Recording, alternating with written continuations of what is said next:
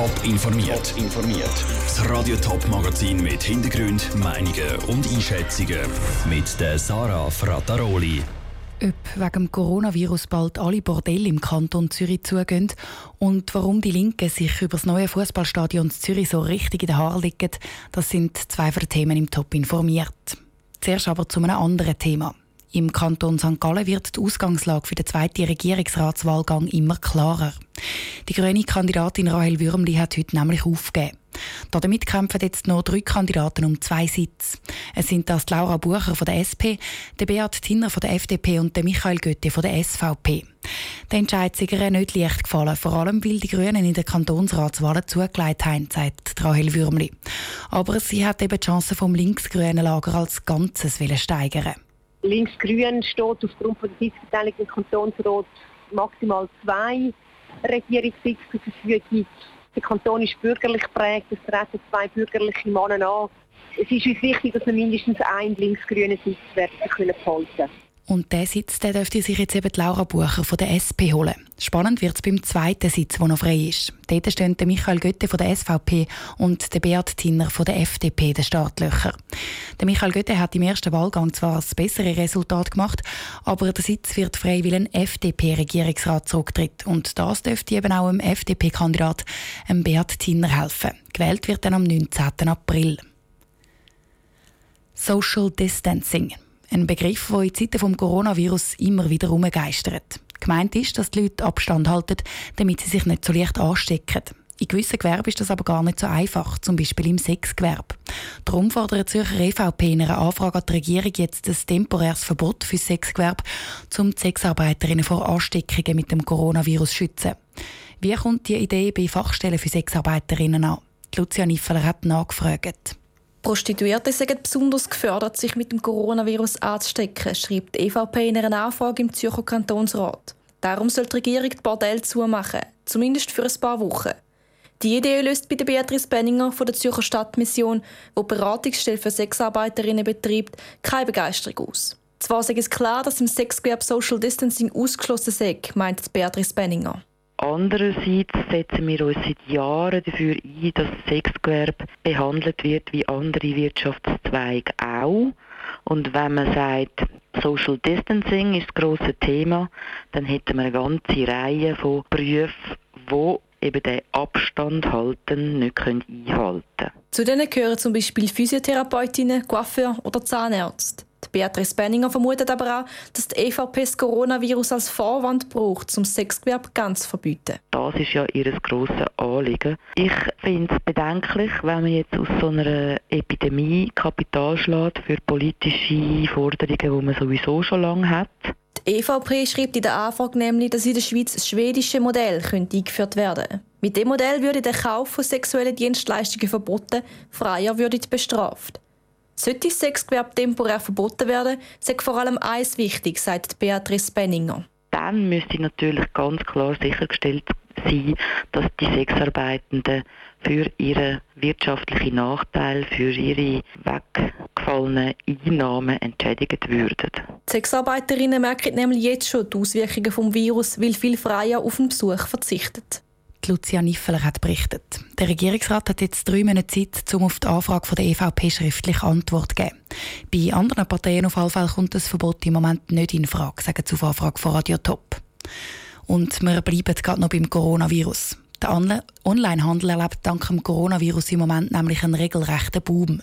Das, weil die Menschen wegen dem Virus lieber daheim bleiben und die Außenwelt meiden. Ob die Onlinehändler für die grosse Nachfrage gewappnet sind, im Beitrag von Vinicio Melchioretto. Fast jeder Lebensbereich der Menschen in der Schweiz ist vom Coronavirus betroffen. Erst recht der Onlinehandel. Das Konsumverhalten der Schweizer Bevölkerung hat sich wegen dem Virus verändert. Die Leute kaufen klar mehr über Online-Portal als sonst. Es profitieren aber nicht alle Online-Händler, sagt der Marktforschungsexperte vom Marktforschungsunternehmen GfK, Luca Giuriato. Gut, alles, was mit Mobilität und Reisen zu tun hat, das würde man zurückstellen. Und die Produkte, eben wie zum Beispiel Fotokameras oder Produkte, Reiseartikel, Koffer und so weiter, das ist klar. Oder? Dort werden wir eher einen starken Rückgang spüren. Und die Produkte, die man für daheim braucht, ich habe vorhin den Fernsehen zitiert, aber es gibt sicher noch viele mehr, die werden eher zulegen. Zulegen tut aber nicht nur der Unterhaltungsmedienbereich. Normalerweise gehört der Online-Lebensmittelhandel eher zu den kleinen Bereichen im Online-Markt. Durch das Coronavirus ist aber auch die Nachfrage hochgegangen. Das hat nicht nur positive Auswirkungen, sagt der Geschäftsführer vom Verband vom Schweizerischen Versandhandel Patrick Kessler. Was wir sehen, offensichtlich ist, dass äh, die Food-Online-Händler nur noch beschränkt Lieferfenster zur Verfügung haben. Also die laufen offenbar äh, an der Kante momentan, dass sie alle Aufträge können erfüllen können. Äh, in anderen Bereichen, das eine oder andere eben kein Laptop mehr liefern aber für mich ist das nicht existenziell. In den nächsten Wochen werden die Käufe auf Online-Portal weiter steigen, sagen die Branchenkenner weil das Coronavirus die Schweiz und die ganze Welt noch ein Zeitchen auf Trab halten wird. Wie sich das Coronavirus aber genau auf den Onlinehandel auswirkt, können Marktforscher noch nicht sagen. Dafür ist einfach noch zu wenig Zeit vergangen und damit auch zu wenig Daten vorhanden. Der Beitrag von Vinicio Melchioretto. Die Schweizer Konsumenten haben letztes Jahr übrigens um die 10 Milliarden Franken für Online-Einkäufe ausgegeben. Das sind 8,5 Prozent mehr als im Jahr vorher. Bei dem Thema sind sich die Linken in der Stadt Zürich gar nicht einig. Beim neuen Fußballstadion auf dem Hartturmareal. Im Mai wird zum vierten Mal darüber abgestimmt. Bei den bürgerlichen Parteien herrscht Einigkeit. Sie wollen das Fußballstadion und die Wohnungen rundherum.